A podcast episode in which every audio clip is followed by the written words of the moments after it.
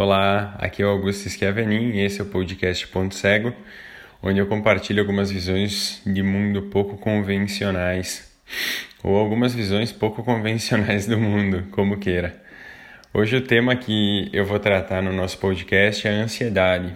E a ansiedade é uma, uma questão que, digamos assim, atrapalha a vida de muitas pessoas, né?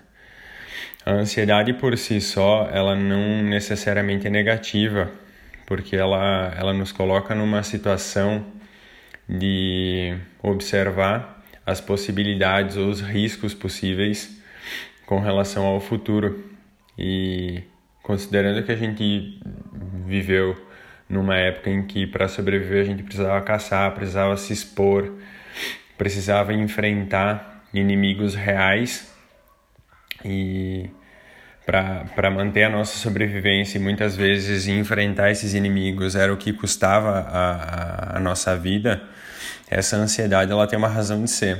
O grande problema é quando ela, ela é, está desequilibrada, ou seja, eu estou ansioso sem a necessidade de estar, ou eu estou tentando o tempo todo é, prever é, ou controlar aquilo que vai acontecer no futuro. Então, esse estado de tentar prever ou controlar aquilo que vai acontecer no futuro, ele é até certo ponto interessante, mas ele vira inútil quando eu não me dou conta que eu não tenho controle sobre essas coisas, sobre aquilo que está além do momento presente. Então, uma outra sensação que pode surgir na, na percepção do, da, da pessoa que, que, a, que está ansiosa é que ela está sempre atrasada para alguma coisa, para a realização da própria vida, para a realização profissional, para a realização da vida acadêmica dela, seja o que for. A pessoa sente que ela está sempre um passo atrás do resto do mundo. E isso gera um, um desconforto, uma cobrança muito grande. E para alguns casos, é, uh, os, os exercícios como yoga, respiração, meditação, exercício físico, é, cuidado com a alimentação, cuidado com o sono, eles podem ajudar muito. É, podem ser ferramentas muito, muito úteis para ajudar a pessoa a lidar com a ansiedade, a evitar os, a, as situações mais complicadas que a ansiedade pode trazer, é, em que a pessoa se sente é, de tão ansiosa, ela começa a ficar letárgica de tão ansiosa, a pessoa não consegue é, fazer mais nada, ela não consegue colocar alguma coisa em prática, né? Então esses exercícios eles podem ser muito úteis.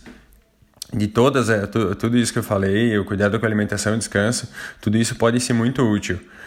Mas tem uma, uma ressalva interessante que é assim: tudo isso pode ser útil desde que o indivíduo aprenda a observar que a vida não é linear. Ou seja, as coisas não acontecem na mesma medida e proporção que a mente desse indivíduo projeta para o futuro. Então, sei lá, um exemplo: choveu ontem, choveu hoje, amanhã vai chover de novo. Não necessariamente.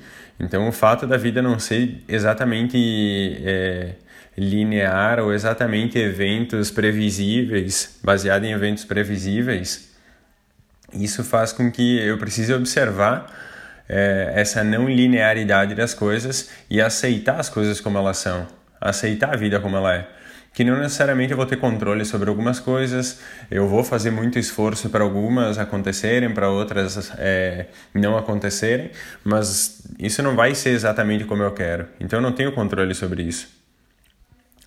E esse, essa ausência de controle que a gente tem sobre a maior parte das coisas no que se refere à nossa vida ela, ela pode ser maior do que aquilo que a gente imagina ou gostaria, né? A gente gostaria de ter mais controle. A gente imagina que talvez a gente tenha mais controle sobre tudo, sobre as coisas, sobre as pessoas.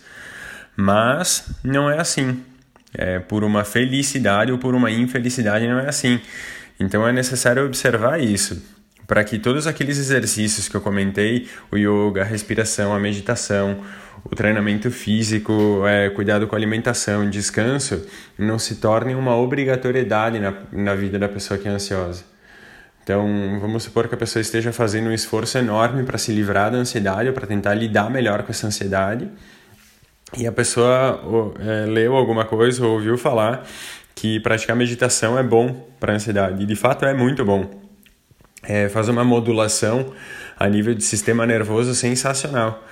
Só que vamos supor que essa pessoa é, comece a fazer meditação e não entenda exatamente o porquê ela está fazendo. Ela reconhece que pode trazer um benefício e ao invés de fazer com, com uma dedicação e com, com cuidado para colocar aquilo dentro do dia dela de um jeito suave, leve, que ela se sinta confortável em fazer aquilo, que ela se sinta convidada a fazer aquilo, ela coloca aquela atividade dentro do dia dela como uma obrigação como um peso, como um, um obstáculo para o dia dela. E aí ela fica mal se ela não faz a tal da ansiedade. Ela fica mal não pelo fato de não ter feito a ansiedade, mas pelo fato de não ter cumprido aquilo que ela se propôs. E isso muito provavelmente vai deixar essa pessoa mais ansiosa, porque o, o sistema nervoso dessa pessoa já está com certo desequilíbrio.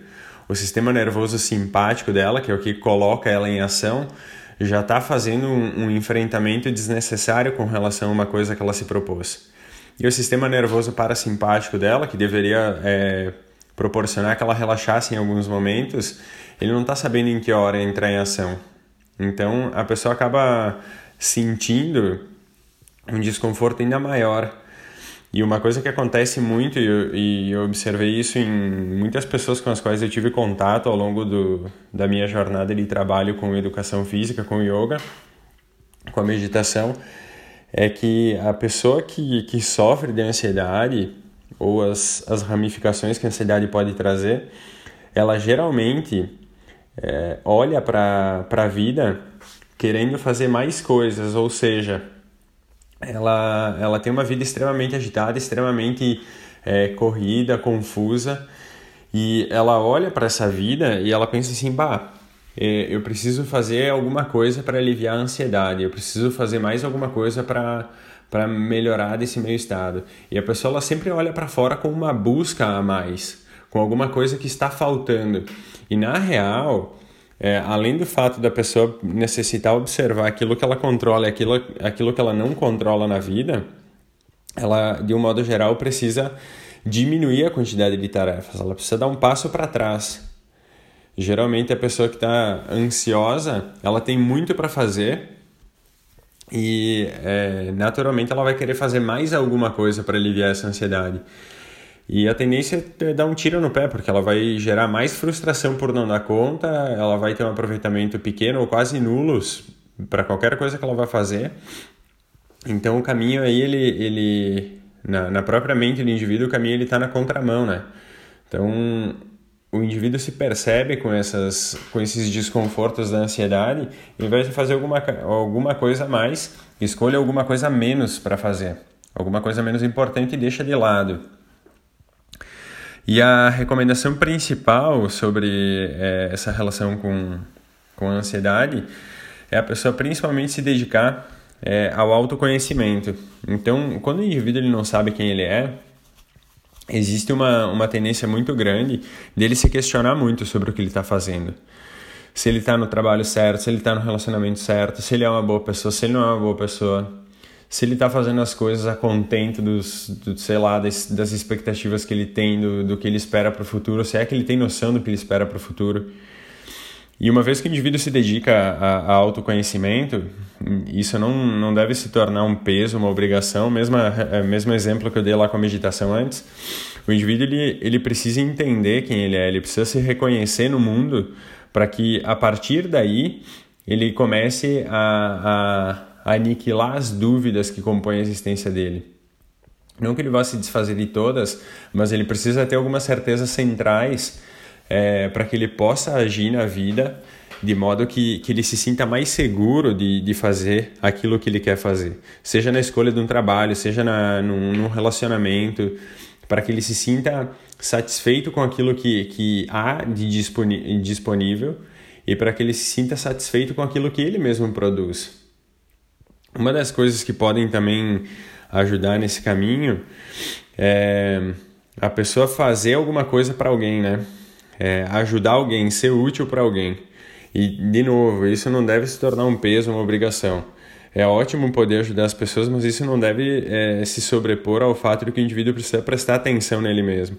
Então, como uma primeira medida, se dedicar ao autoconhecimento, como uma segunda medida, fazer alguma coisa para alguém, oferecer um pouco do teu tempo, oferecer um pouco do, da tua energia é, em benefício de outra pessoa que não, que não te dê retorno.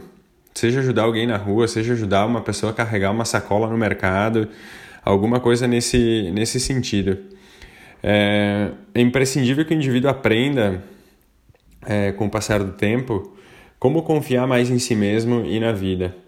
E o indivíduo ele passa a confiar mais em si mesmo à medida que ele percebe que ele produz resultado naquilo que ele se empenha, né?